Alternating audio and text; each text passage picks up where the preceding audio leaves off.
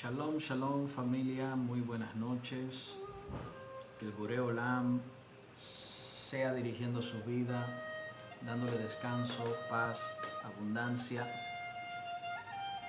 Quiero saludarles y darle la bienvenida a este espacio, a este tiempo. Torah Hazot. Estamos pues trabajando fervientemente en lo que es el estudio de la bendita Torah y estamos confiando en Boreolam de que seguirá expandiendo lo que son los recipientes. Día tras día estamos viendo cómo personas se nos van añadiendo a lo que es eh, este grupo, este grupo de estudio, donde constantemente nos escriben haciéndonos preguntas y estamos pues trabajando de forma ardua en todo lo que es la enseñanza. Así que quiero darles una vez más la bienvenida y vamos a tener un tiempo de estudio muy especial. Vamos a continuar con lo que es la clase número 6, descubriendo los secretos de la mística hebrea. Así que vamos preparando nuestra atmósfera, nuestro ambiente y en unos minutos estaremos comenzando. Así que comparta la transmisión con alguien porque sé que será de mucho beneficio para muchas personas. Comparta la transmisión y en breve minuto estaremos iniciando. Vamos preparando lo que es nuestro ambiente, preparando vasija, recipiente y vamos, vamos con todo, vamos con todo. Mientras escuchamos esta melodía, en lo que voy compartiendo con los demás de que ya estamos en línea.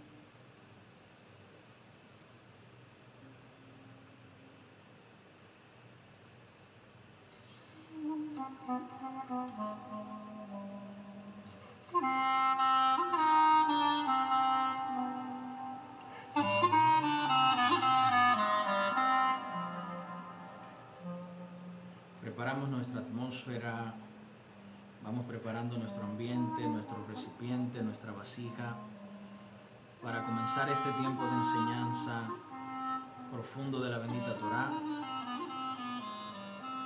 Y confío de que será un tiempo muy especial, muy agradable, donde vamos a ver cosas muy extraordinarias. Confío de que veremos cosas muy extraordinarias. Así que vamos preparando nuestro ambiente, vamos preparando nuestra atmósfera y por ende lo que es recipiente. La enseñanza de hoy la vamos a hacer um, en honor de lo que son cada persona, cada una de las personas que me han escrito, que han estado presentando lo que es algunos tipos de caos, situaciones en su vida. Confío en Boreolam de que cada uno de ellos encontrará lo que es solución para lo que es su vida. Shalom, shalom a los que se van conectando desde TikTok, Instagram y lo que es Facebook y mi canal de YouTube. Excelente, gracias por el apoyo, gracias por estar ahí pendiente. Estamos preparados. Pues tal como les decía, eh, esta enseñanza va dirigida, va dirigida precisamente a lo que es el favor de cada una de esas personas que están atravesando un momento un poco complicado, un poco difícil, que están viviéndose tiempo de peligro. Nosotros estamos haciendo esta enseñanza a favor de cada uno de ellos y confiamos de que el creador del universo pueda traer un milagro a su vida. Por ende, haré unas conexiones y vamos a hacerlo a favor de cada uno de ellos. Así que comenzamos nuestro proceso de expandir vasija, todo el mundo pendiente que vamos a estudiar en esta noche.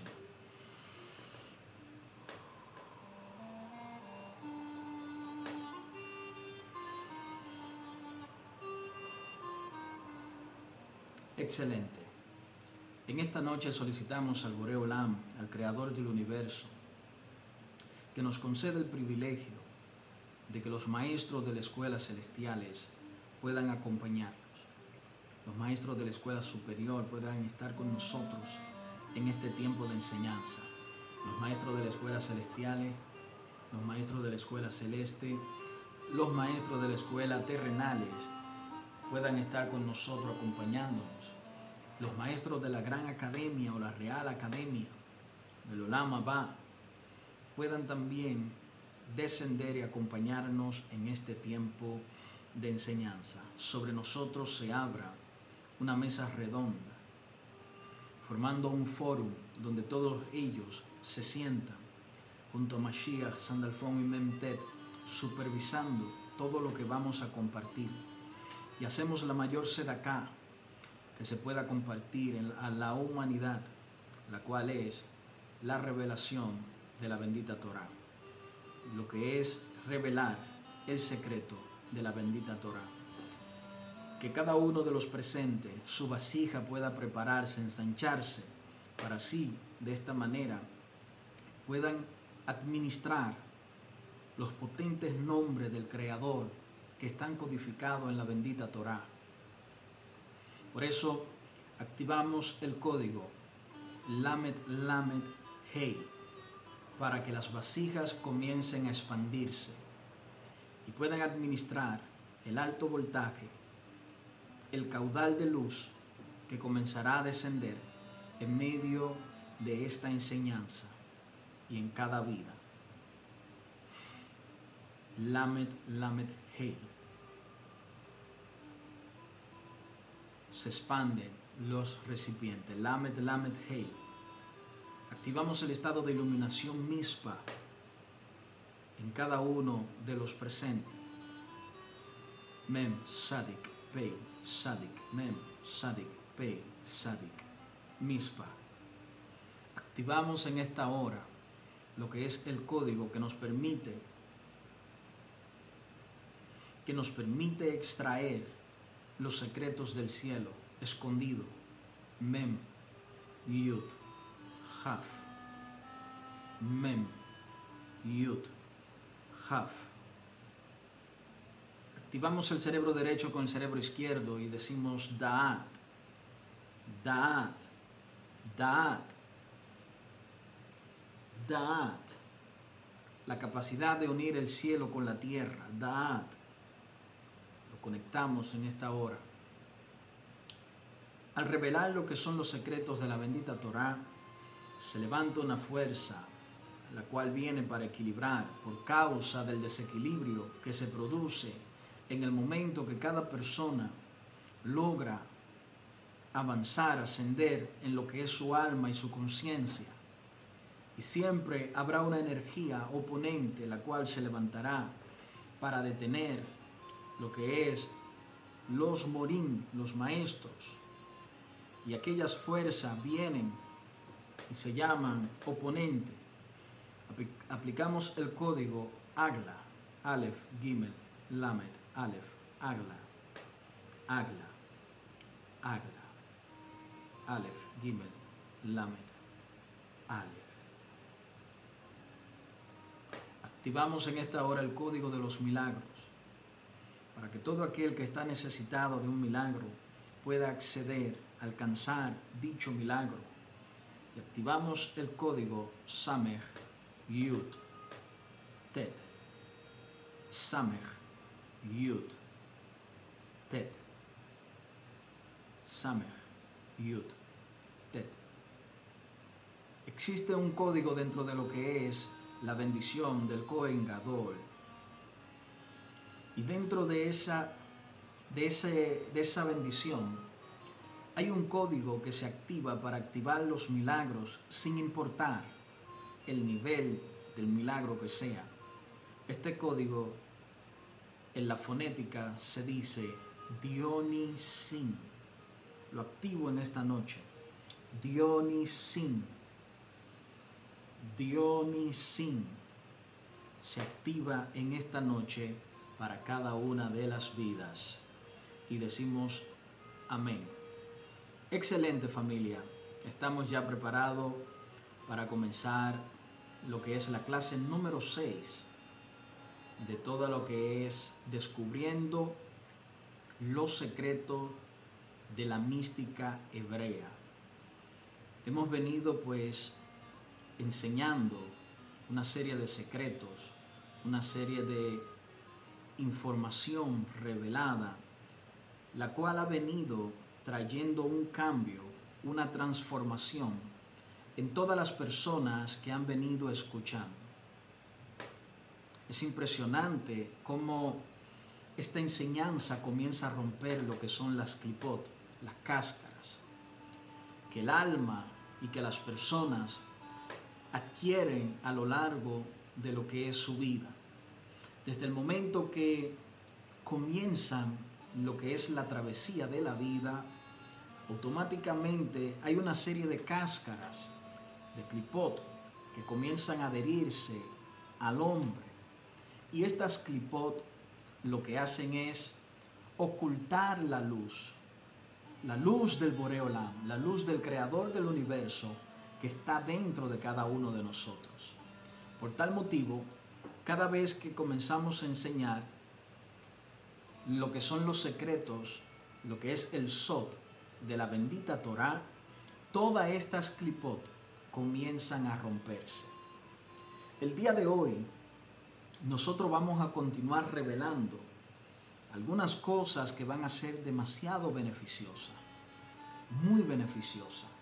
Por eso es que necesito que presten mucha atención, ya que el lenguaje es un poquito complejo el que estaré utilizando.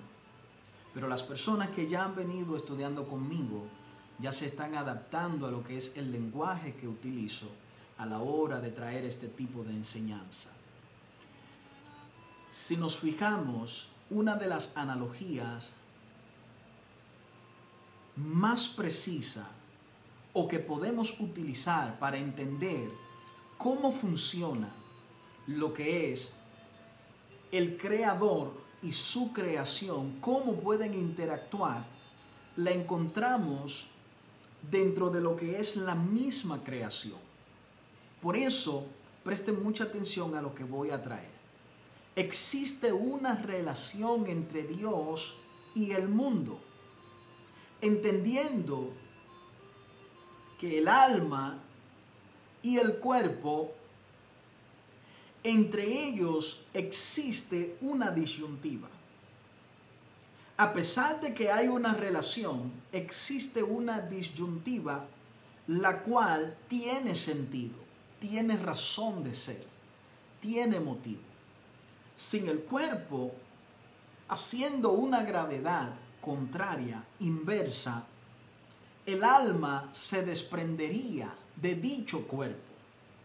Pero lo que mantiene unida, lo que mantiene atada, lo que mantiene en un equilibrio perfecto lo que es el alma es precisamente la fuerza de tracción que tiene el cuerpo manteniéndola dentro de lo que es este sistema y lo que es este ambiente. Por tal motivo, por tal motivo, debemos entender lo siguiente. A Kadosh Baruchu, el creador, se le conoce como el alma de todas las almas. Vaya conmigo al pasito para que me entienda. A él se le conoce como el alma de todas las almas. Escuche la analogía que voy a, compartir en este día para que pueda entender cómo funciona todo este sistema. Si a Él le llaman el alma de todas las almas, debemos entender que la creación, el universo, en este sentido, representaría lo que es el cuerpo. Vaya conmigo poco a poco para que me entienda. ¿Por qué representaría el cuerpo? Porque es la parte visible que el creador utiliza como vestimenta, eso es, sin contar lo que son los olamot, los mundos, las dimensiones, la cual él utiliza. Pero eso yo lo voy a ir explicando más adelante. Esta analogía es para que tu mente pueda abrirse, pueda expandirse y tú puedas ver un poquito más allá de la realidad que por mucho tiempo a nosotros se nos, se nos ha presentado. Por eso es que esta analogía, oye bien, analogía, es inexacta, pero es una manera de poder explicar al hombre y que la mente finita del hombre pueda asimilar y entender cómo funciona la conexión, la relación entre el creador y su creación. Decía que el creador es el alma. Toda la creación visible representaría lo que es su cuerpo. Por eso es que cuando nosotros comparamos esto, nos vamos a dar cuenta de la función útil que traerá a nuestra mente lo que es una claridad para que entendamos cómo funciona todo lo que existe. Vaya conmigo suave. Todo lo que existe. Si entendemos esto, nos vamos a llevar lo que es la sorpresa de que todo lo que existe está compuesto por una parte invisible y una parte visible. Esa parte visible es la que hoy en día nosotros operamos. Es lo que podemos ver, lo que podemos palpar, escuchar, sentir. Todo ese, todo ese aspecto. Pero detrás de eso existe un aspecto invisible ese aspecto invisible se le llama alma. El alma. El alma de la creación es Akadosh Baruchu, el santo bendito sea, el cual no tiene forma. El cual no tiene forma. Escúcheme bien, por favor. No tiene forma. Nuestra mente finita no puede darle un aspecto o una forma a lo que es la luz infinita que es el creador. No tiene forma. Usted me dirá, Joseph, pero entonces, ¿por qué dentro de lo que es el Tanaj hace referencia del creador como un anciano, como el anciano del rostro alargado, como el anciano de días? Todo esto yo lo voy a ir explicando en el desarrollo de la enseñanza para que usted entienda que son expresiones que se utilizan, son niveles de acercamiento que desarrolla aquel que tiene contacto con la divinidad. Por ejemplo, a Daniel se le revela el anciano de días. A Moshe se le revela el anciano del rostro alargado. Todo eso son niveles de secreto, de revelación. ¿Por qué? Porque cada profeta, cada ser, cada individuo tiene que aprender a desarrollar lo que es una conexión única, exclusiva. ¿Por qué? Porque cada alma, cada alma que existe, cada alma que hay, tiene un diseño único, exclusivo, no hay repetición. Lo que tú quieras utilizar, vamos a ver, lo que tú usas en tu vida probablemente no le sirva al otro. ¿Por qué? Porque así no funciona. Cada alma tiene un destino, tiene un camino, tiene un diseño, tiene una asignación. Y por ende, el maestro no viene a crear un modelo repetitivo, no el maestro simplemente viene para guiar a esa alma en lo que es su camino de vida, lo que es su diseño. Por eso él lo que hace es romper la cáscara, romper lo que es la clipot. Y esa clipot es la que oculta la belleza del diseño que el Eterno hizo en nuestras vidas. Escuche esto, escúcheme bien de cada uno de nosotros. En los mundos superiores existe un modelo y conforme a ese modelo es que nosotros tenemos que desarrollarnos, crecer y llegar hasta ese punto.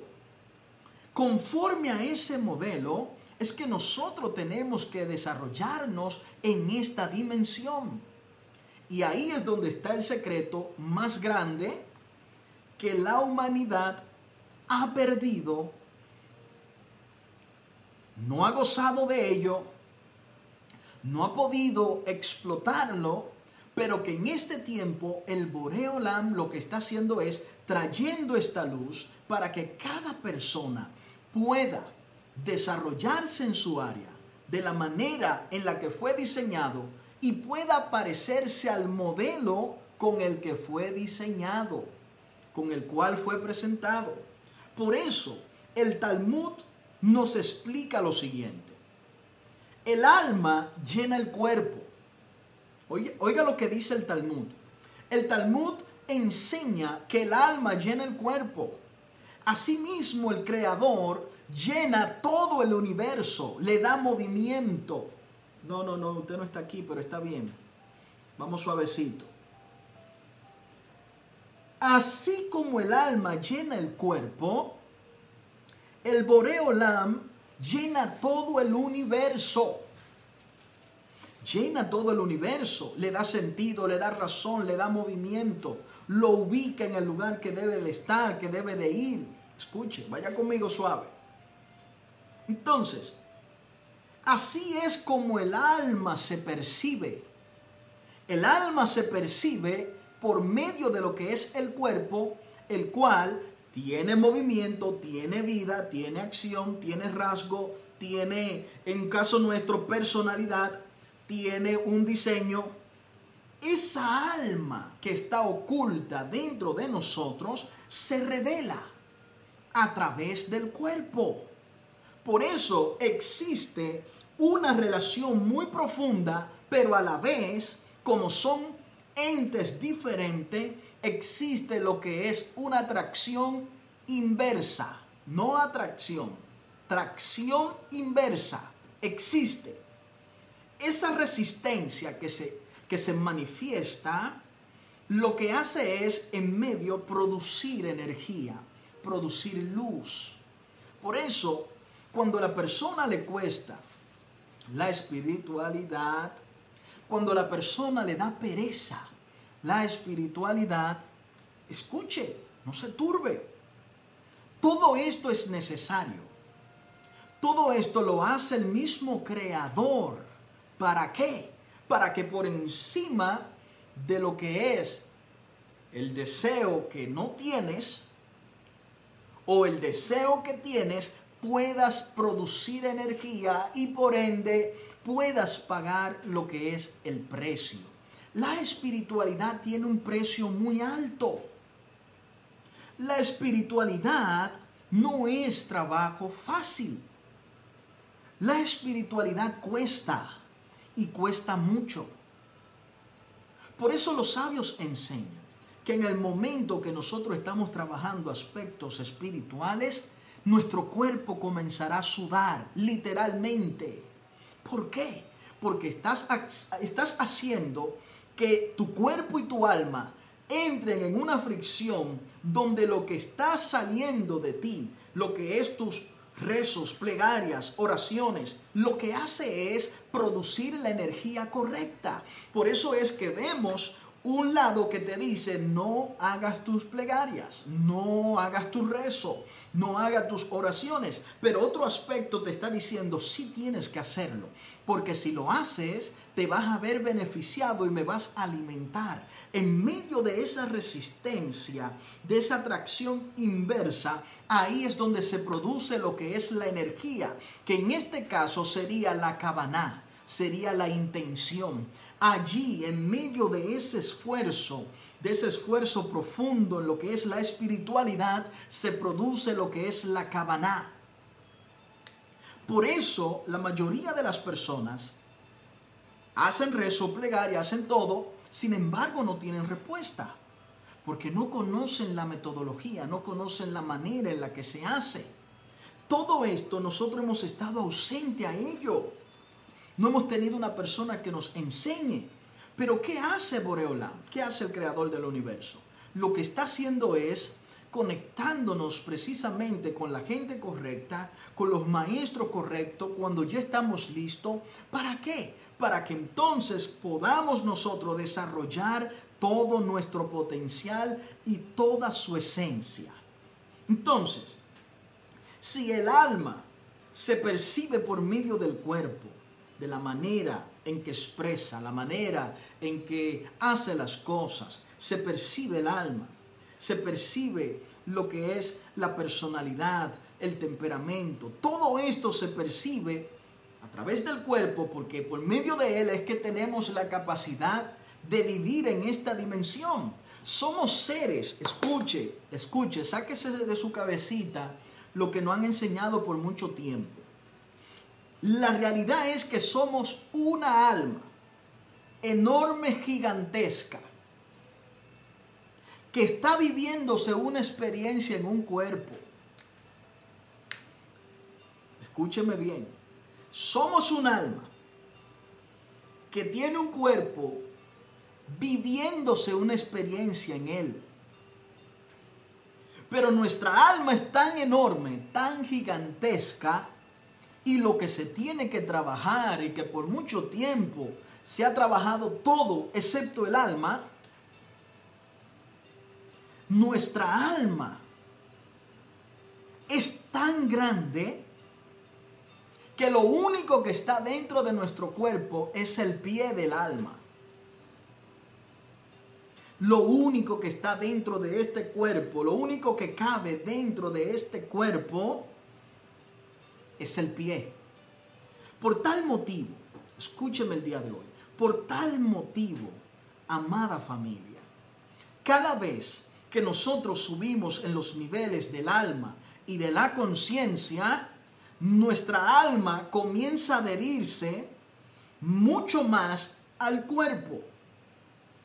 Nuestro cuerpo está conectado en tres niveles del alma de cinco. Nivel número uno es el nefesh, que es la parte más básica del hombre.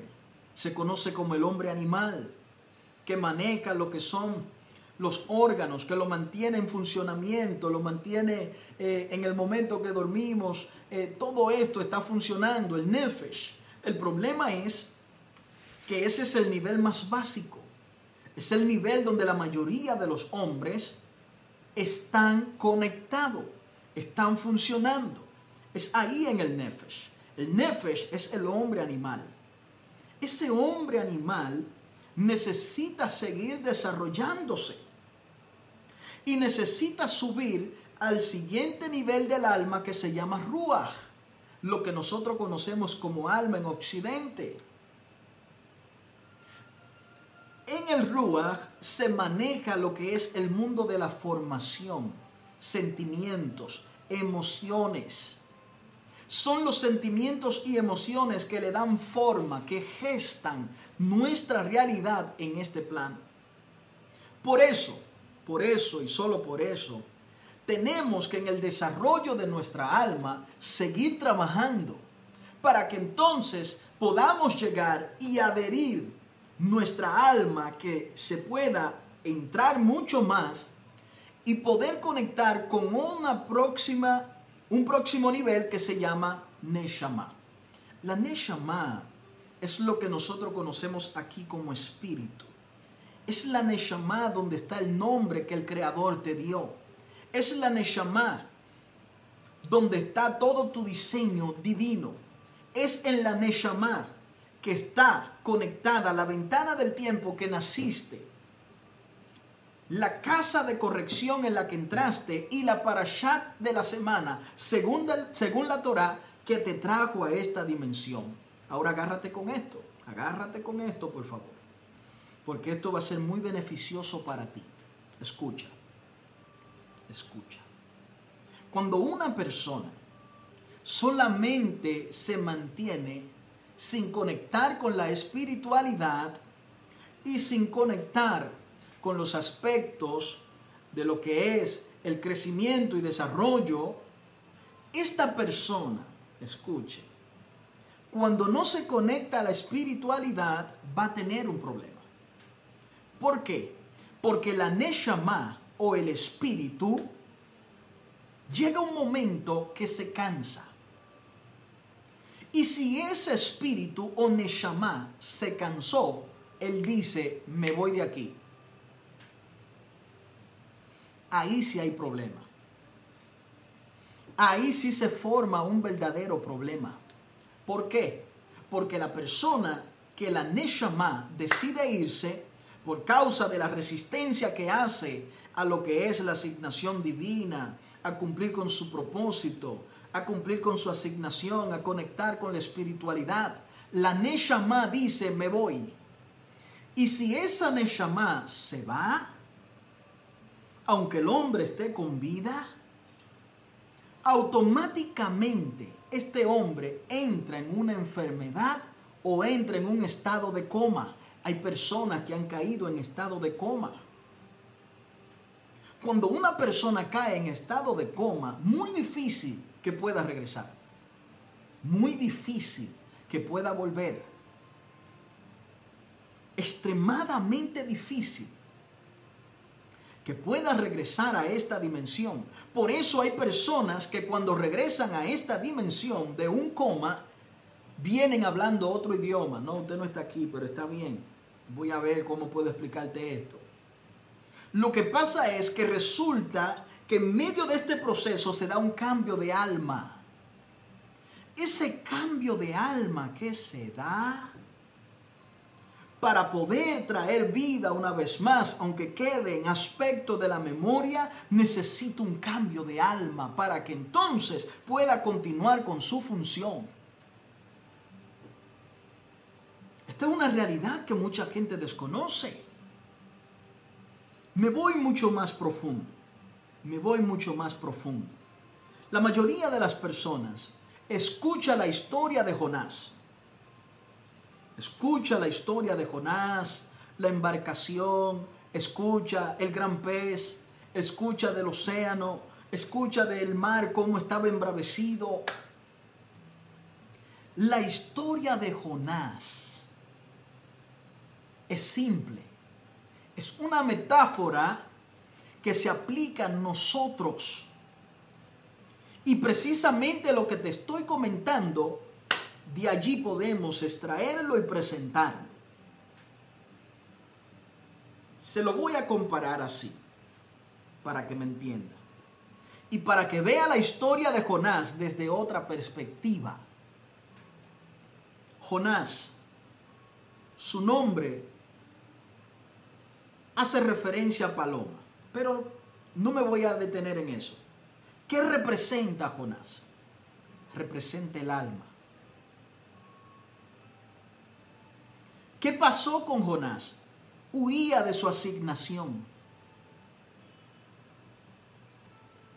Vaya conmigo suavecito.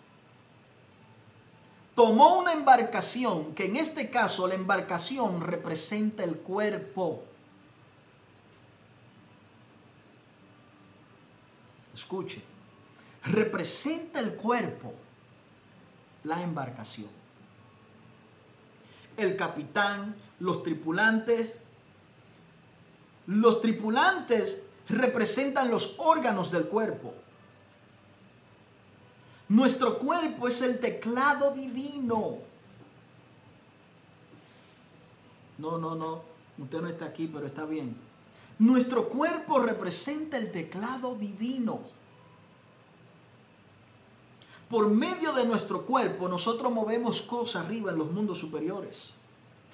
Y todo esto lo voy a revelar en el desarrollo de las enseñanzas que estamos trayendo. El cuerpo de Jonás tenía un conflicto.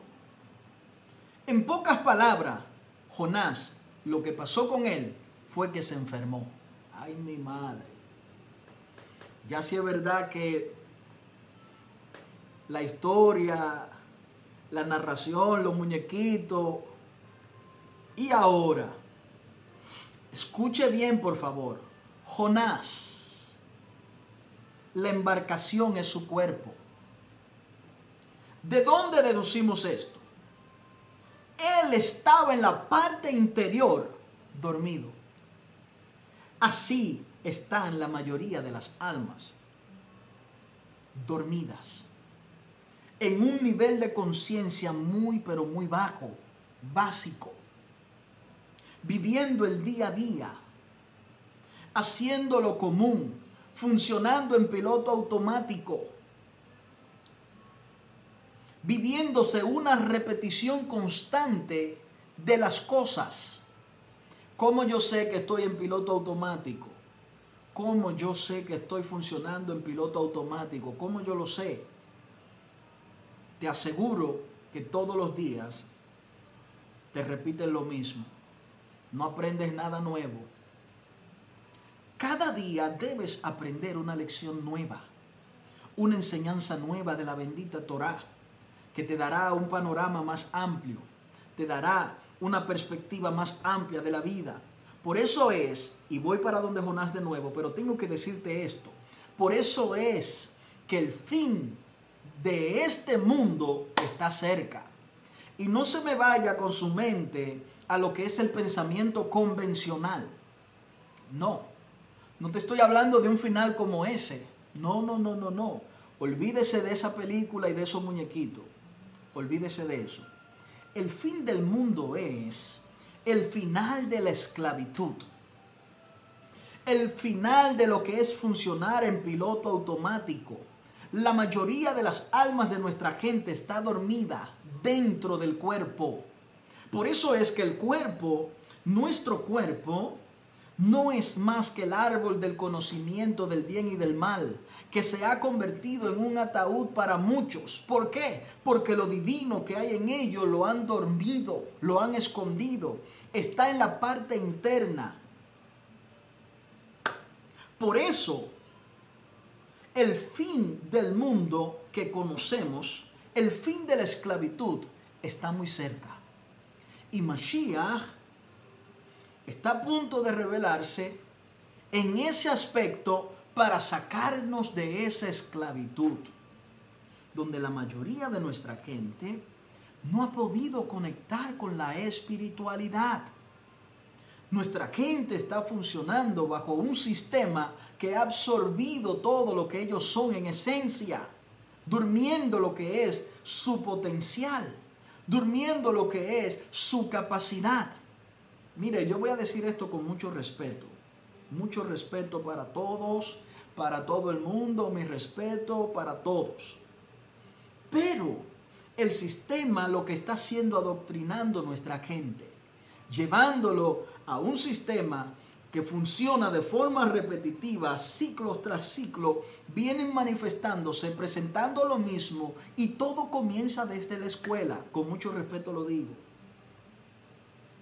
Desde la escuela comienza el proceso de adoctrinamiento. Y como en la casa ya fueron adoctrinados, entonces se sigue la misma secuencia. Por eso es que la mayoría de las mentes más brillantes fueron rechazadas del sistema. Escúcheme por favor, búsquese la historia de hombres que pudieron trascender en la historia, que pudieron hacer grandes inventos y, pudieron eh, conocer un sinnúmero de cosas. Todo ellos tuvieron que ser vomitado, rechazado del sistema. Todo aquel que conecta con esto es rechazado por el sistema. Por eso nosotros no conectamos con religión, nosotros no estamos hablando de una religión, nosotros estamos hablando de la espiritualidad en su estado más puro la espiritualidad en su estado puro, en su estado tal cual como el Creador lo asignó para nosotros, pero que nos fue arrebatado por causa de la religión. Entonces, final de ese mundo que nos mantiene adormecido dentro del cuerpo, dentro de lo que es la dimensión del árbol del conocimiento del bien y del mal, que se llama este cuerpo que nos conecta con el, con el, el, el 1% y quedamos expuestos o quedamos fuera, exento, fuera de lo que es el 99% de, la, de, la, de lo real, de lo divino, de lo poderoso, de lo creativo, que está conectado en nuestra alma, pero nuestra alma está dormida. Y ahí es donde está el problema de Jonás. refutó la asignación. Al refutarla, entra en la embarcación y se duerme. Ey, esto es demasiado, demasiado bonito. Wow, esto es demasiado, demasiado bonito, demasiado. Cuando entra y se duerme, tan pronto sale la embarcación, se encontró con una gran tempestad. Esa tempestad es la realidad de la vida, los obstáculos que se nos presentan. Pero esos obstáculos vienen para debilitar nuestra defensa, la cual nos permite que las enfermedades entren a nuestro cuerpo. Nuestra defensa no es más que los muros. Los muros. En pocas palabras, Jonás enfermó. Comenzó una revolución en la embarcación. Todo el mundo comenzó a clamar, buscando el culpable, diciéndole, pero ven acá, el corazón comenzó a latir de una forma acelerada. Pero ven acá, yo represento algo en el macrocosmo y viene el hígado representando otra cosa en el macrocosmo. Y viene lo que son los pulmones representando otra área en el macrocosmo. Y se formó una revolución en la embarcación, en el cuerpo. Comenzó el conflicto, ¿no? Eh, eh, eh, Jonás. Ay, ay, ay comenzó a sentir todo esto. Y de repente el capitán de la embarcación, que en este caso representaría a la Neshama, dijo, hay que buscar al culpable. La Neshama, el espíritu, dijo, ¿dónde está el responsable de este asunto? Y entró a la parte inferior de la embarcación y encontró a Jonás dormido. Y le dijo, levántate dormilón, hace tiempo que yo estoy aquí con una asignación y tú no quieres realizarla. Oh Dios, no, no, no, no, no. Usted no me está entendiendo en esta noche. Pero esa es la realidad. Esa es la realidad que se nos presenta. No quieres atender a tu asignación. Ven, ¿de dónde tú eres? ¿De dónde tú saliste? ¿De dónde tú procedes? Dime quién es tu Dios. Y por ahí comienza toda la película, toda la historia. Pero Jonás, que en este caso representa el alma, le dice, yo sirvo al Dios verdadero al creador del universo, Boreolam, Akadosh Baruj Tranquilo, yo sé cuál es el problema. Tírame a las aguas y este asunto se acaba. Cuando lo tiran, cuando lo sacan de la embarcación, el alma cuando sale se desprende, ¿qué pasa con el cuerpo? ¿Qué pasa con el vehículo? Jonás literalmente murió. El pez representa la muerte. Y este horario no me permite hablar mucho sobre ello, pero existen siete niveles de la muerte. Jonás llegó al tercer nivel de la muerte.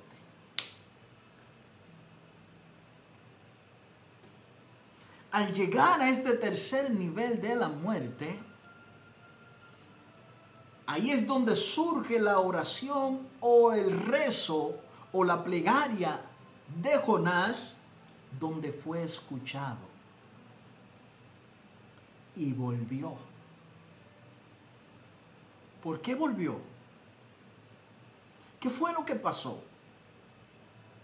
Hubo una rectificación donde él dijo, dame la oportunidad de cumplir con mi asignación,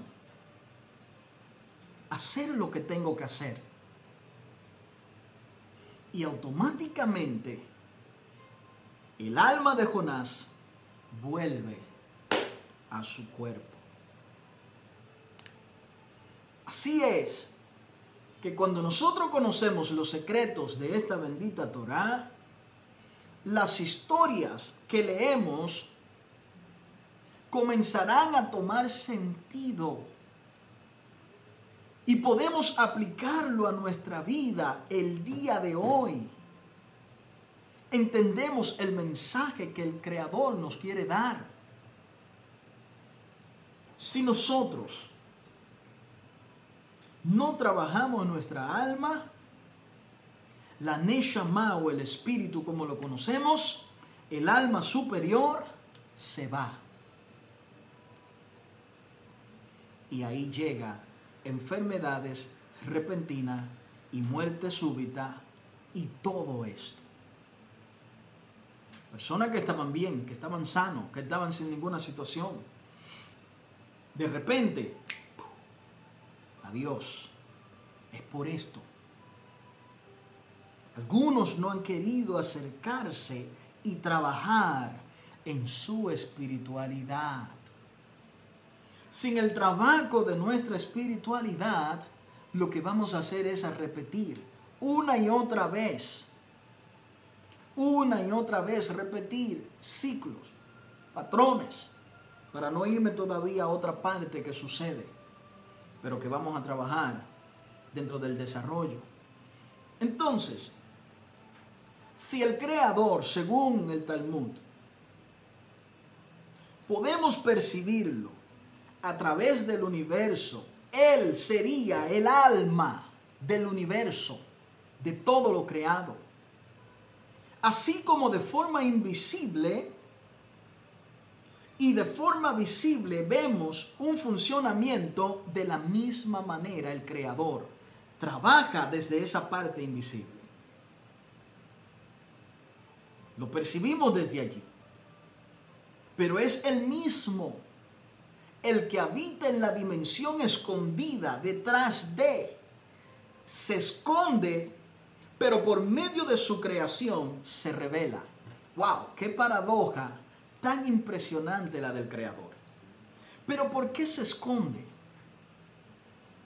Es sencillo. Si Él es el alma de todas las almas, si Él es el reactor nuclear, Él, que no tiene forma humana, no tiene forma de nada que pueda llegar a nuestra mente, Él no tiene forma. A Él le conocen como la luz infinita. Elaine Sof. Así se le conoce. El reactor nuclear. Así se le conoce como el reactor nuclear. Él tiene que esconderse porque su luz no tiene límites. Es infinita. Esa luz, si la percibimos de frente, desaparecemos. ¿Qué hace el creador? Crea especie de capas para él ponerse detrás de, para que entonces podamos ver en nosotros simplemente la capa y aún en medio de la capa ser iluminados. Así es como funciona esto. Así es como se manifiesta esta paradoja. Por eso es que la creación en relación con el ser humano vemos el mismo modelo, el cuerpo y el alma. El cuerpo es precisamente el vehículo del alma. Por eso es, escúcheme, vaya conmigo al pasito para que pueda entender lo que le estoy compartiendo para que entienda. La mayoría de nuestras personas cuando, cuando presentan enfermedades, esas enfermedades no se solucionan en el cuerpo, no. Por eso es que las personas hacen rezo, plegaria, oración, por un momento se va la dolencia, pero sigue enferma. La razón de las enfermedades está en el alma. El alma presenta un mensaje y ese mensaje se revela en el cuerpo por medio de síntomas, malestares incluso enfermedades. Por eso, en lo que es Occidente, nuestra gente vive enferma. Nuestra gente nunca se sana. Nuestra gente vive bajo la misma condición. ¿Por qué? Porque no se trabaja el alma. Lo que nosotros estamos estudiando a través de la mística hebrea es a trabajar el alma. Porque por medio del trabajo que se hace en el alma, el cuerpo automáticamente comenzará a presentar lo que es plenitud, salud, fuerza. Todo lo que el Creador dijo manifestó y puso, se manifestará. Y todas estas cosas que le estoy comentando, yo las voy a desarrollar tema por tema, tema por tema. Ahora estamos apenas en la clase número 6 de lo que es este nuevo módulo. Entonces, si el alma es nuestro vínculo directo con la espiritualidad, por tanto, el creador, escuche, el creador es nuestro ser verdadero. A lo que es el alma, su lugar de procedencia, de donde viene, de donde se conecta, se le conoce como el Shelem Elohim. Es la sombra de Elohim. Así es que se le presenta lo que es el alma. La sombra de Elohim. Cuando el ser humano, cuando el Ben Adam, el ser humano, estaba en su proceso de formación. Tres departamentos pasó para que el hombre entonces llegara a este plano. Lo primero es que se crea en el mundo de la creación, en el mundo de la formación y lo que es el mundo de la manifestación. Este cuerpo se toma en el mundo de la manifestación. Cuando el Boreolam, cuando dice Adonai, Elohim Adonai,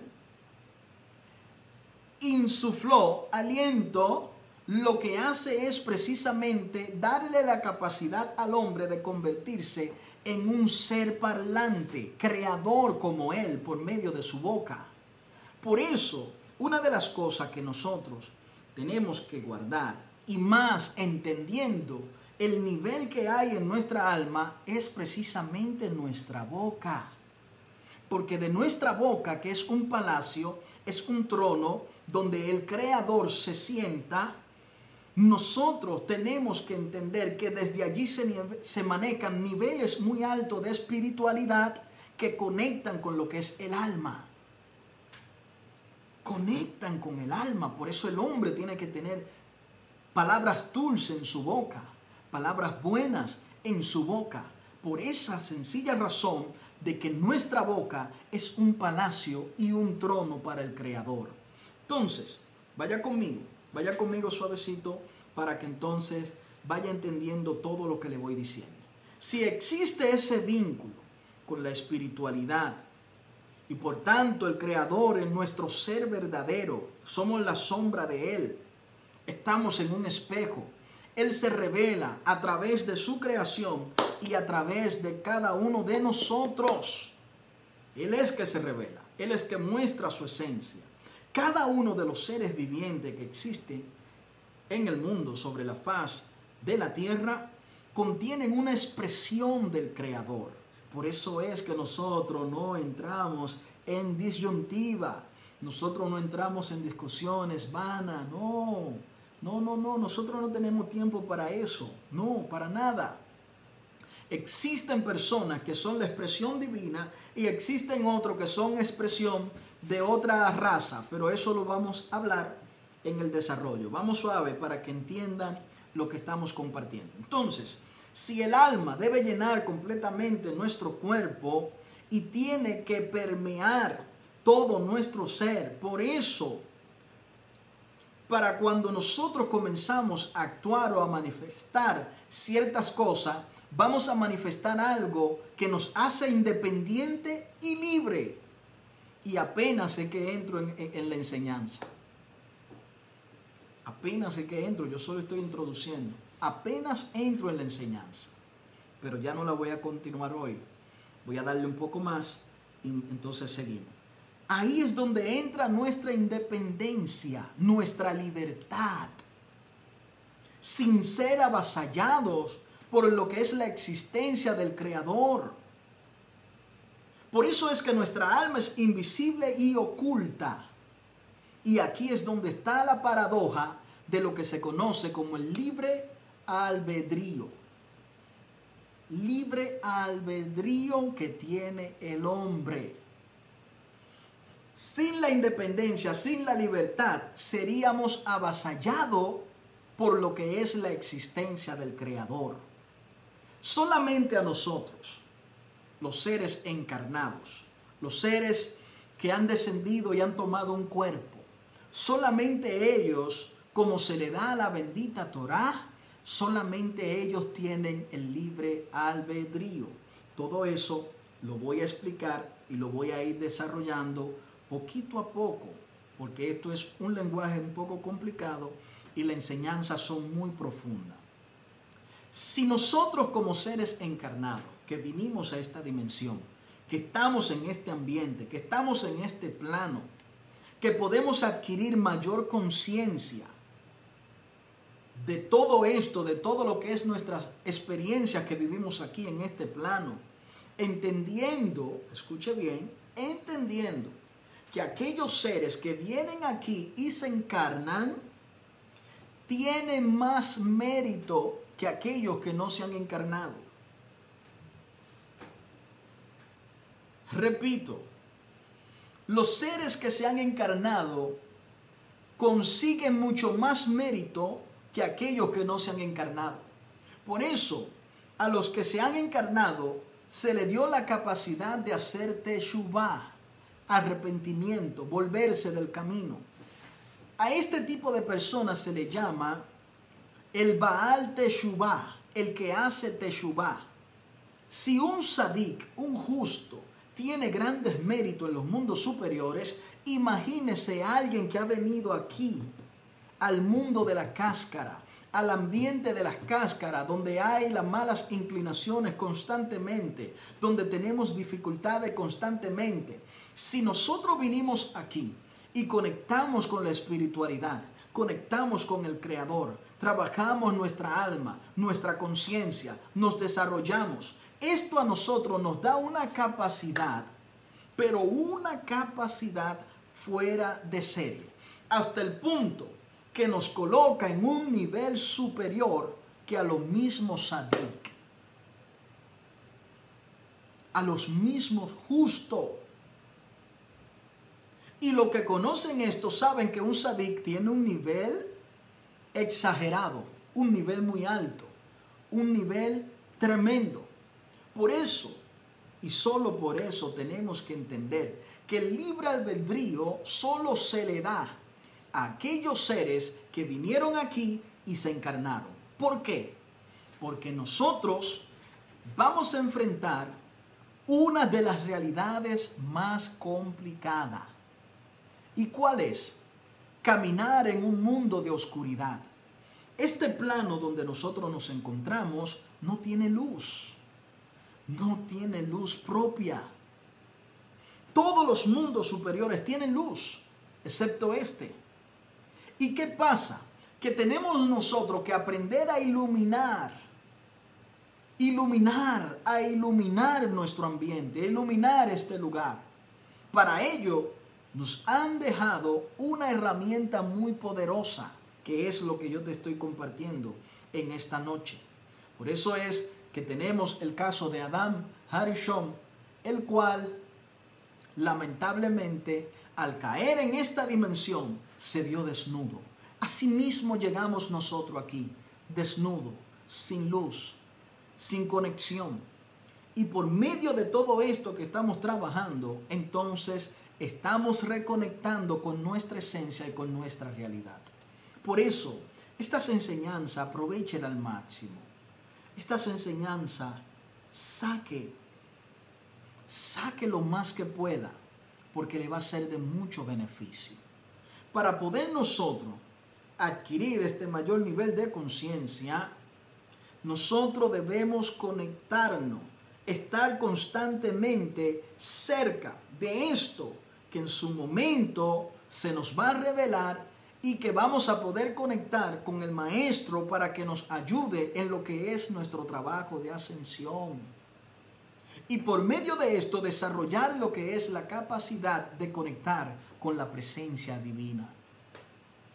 ¿Cómo nosotros no nos vamos a comportar si Él se revela a nosotros por medio de todo lo que existe, por medio de lo creado, por medio de, de los aspectos y todo lo que se desarrolla en nuestra vida. Todo esto manifiesta la presencia del mismo Creador. ¿Cómo podríamos ser libres?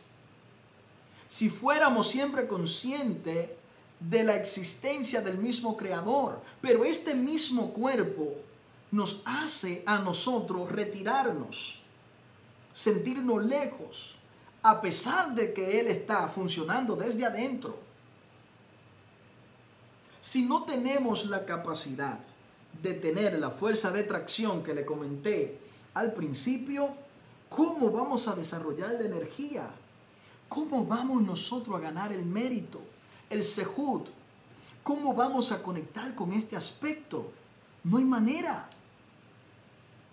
Por ello, el Creador nos entrega el libre albedrío permitiéndonos que nosotros podamos asumir plenamente lo que es la responsabilidad de nuestros actos y que también pudiéramos nosotros recibir todo el crédito del bien que hemos realizado, de las obras que estamos nosotros logrando, alcanzando, caminando en medio de todo esto. Por eso Él permite que estas acciones nuestras, que nos cuestan, que tenemos que sudar por ello, que tenemos que esforzarnos en lo que es el trabajo espiritual. Él mismo permitió que todo esto viniese para que entonces podamos ganar lo que es el crédito por lo que realizamos. Eso hay que tenerlo claro. Pero también hay otra forma más profunda y es esta. Para que podamos entender lo que es el libre albedrío, nosotros tenemos que entender que hemos dicho que el mayor bien que el Creador puede prodigar hacia nosotros mismos es el siguiente. En tal caso, el propósito de la creación sería proporcionar al humano la posibilidad de acercarse a Él. ¿Dónde podemos ver nosotros más, de forma más profunda esto? En el momento que nosotros podemos hacer lo que es Teshuvah, volvernos, regresarnos. Cometimos el error, chocamos, nos caímos, fracasamos. Todo eso es parte de lo que es nuestra enseñanza. Es parte de nuestros maestros que se nos presentan para que en medio de todo lo que vivamos podamos nosotros una vez más volver a levantarnos y acercarnos al Creador.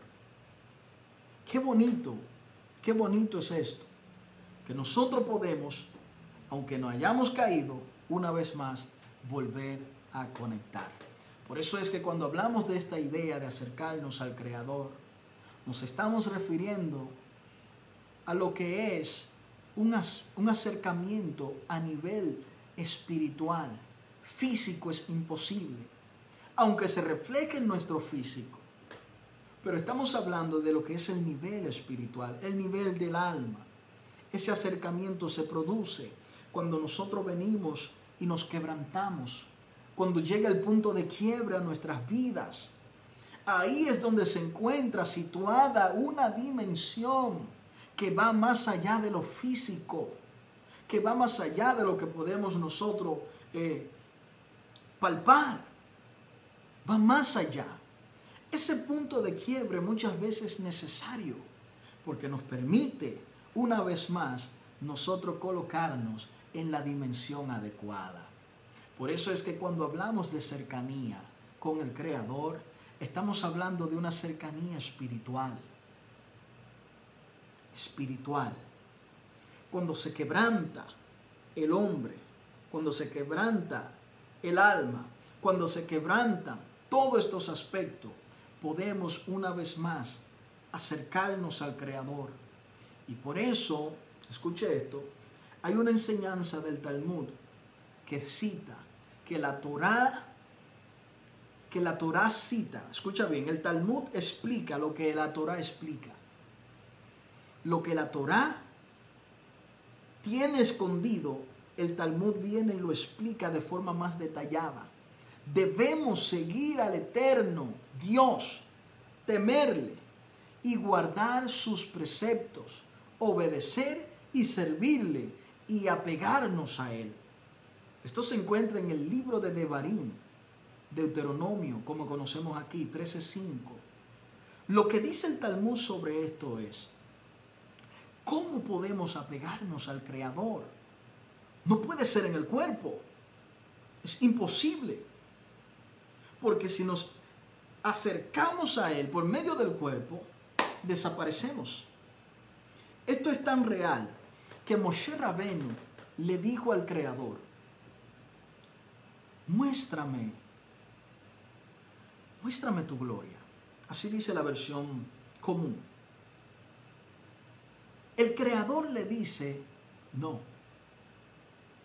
Lo que Moshe le estaba pidiendo era, muéstrame Axilut, de forma que mi cuerpo también pueda interactuar. El Creador le dijo, no, con tu cuerpo no puedes entrar a Axilut. Para entrar a Axilut se hace fuera del cuerpo. Por eso es que cuando nosotros conocemos y manejamos aspectos de lo que es la mística, la parte de la Kabbalah, la parte teórica de la Kabbalah, conocemos la parte meditativa de la Kabbalah y la parte práctica. Allí en lo que es la tradición para activar el estado profético, se nos enseña la capacidad de meditar. Lo que Moshe realizó, ay no, eh, alguna gente no me van a entender, pero está bien. Lo que Moshe realizó fue una meditación. Para poder acceder a otro nivel y poder recibir Torah y poder estar sin comer los 40 días. ¿Por qué? Porque Moshe entró en el metaespacio. Y usted me dirá que no, pero yo sé de personas que han ayunado 40 días. Yo también. Pero te voy a explicar algo. Cuando Moshe desciende con las dos Torot, con la Torah oral y la escrita, cuando viene bajando del monte Sinaí o el Sinai, que es un código, se le cayeron por algo que había pasado en el pueblo que no voy a explicar ahora. Cuando él desciende y resuelve la situación del pueblo, él tenía 40 días que había ayunado, que estaba en el metespacio. Tuvo que regresar otra vez por otro 40 días. ¿Cómo el cuerpo de Moshe iba a resistir todo esto? Imposible. Los sabios dicen que cuando Moshe regresó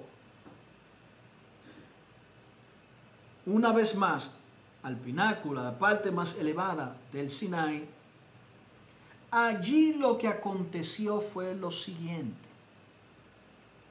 Moshe entra al metaespacio una vez más y escribió con su mano, porque las dos primeras Torot se cayeron, no la soportaron. Allí al regresar, Moshe tuvo que escribir Torah con su propia mano, pero una Torah codificada. ¿Por qué codificada? Porque el nivel profético del pueblo de Israel se había caído por causa del becerro de oro. ¿Sabe cuánto tiempo toma escribir un Sefer Torah? De 18 a 24 meses el que escribió Moshe codificado. Ese tiempo se toma un sofer, un escriba, para escribir un Sefer Torah se toma entre 18 a 24 meses. Mucho tiempo, claro. Pero Moshe en 40 días no escribió uno, escribió 13.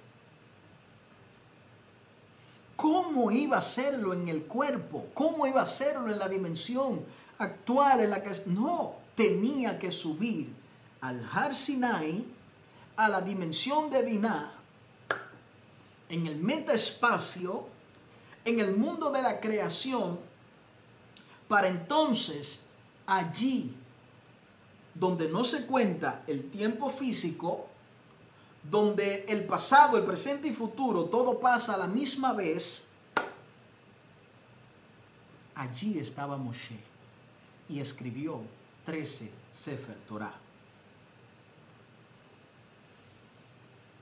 Lo que un Sefer Torah se toma de 18 a 24 meses en 40 días, humano, Moshe escribió 13.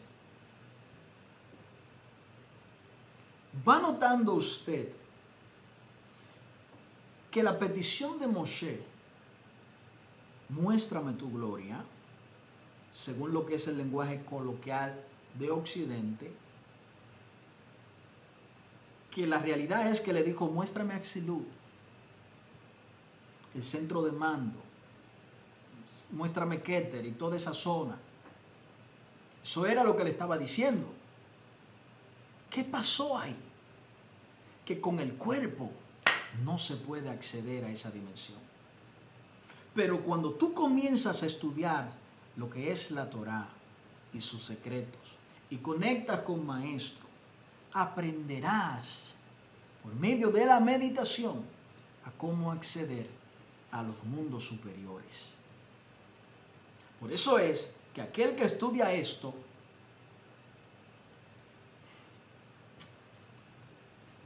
se da salto de conciencia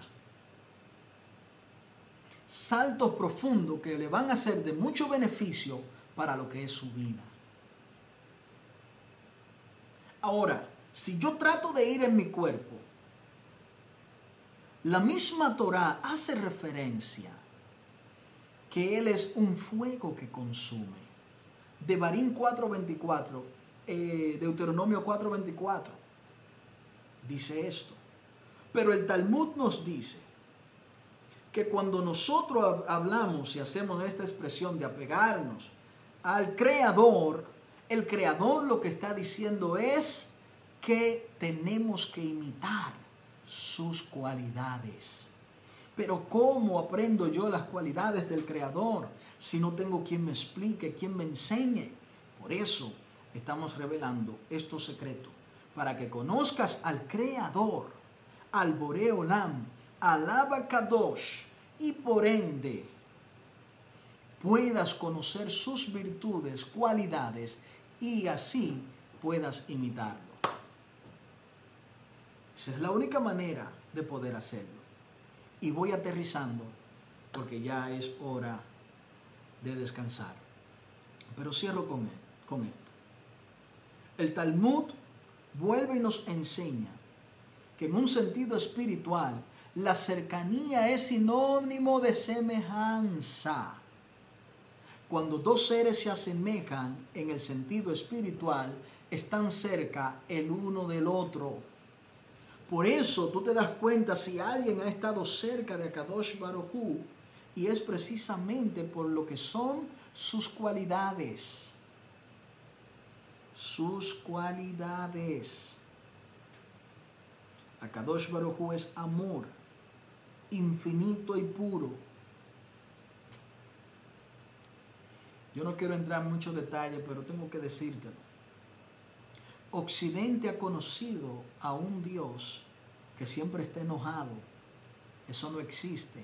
Eso no es así. Para nada. Nada que ver. Las cualidades del Creador son amor, luz, amor, misericordia infinita para con todos los demás. Y quiero dejarlo hasta aquí en esta noche.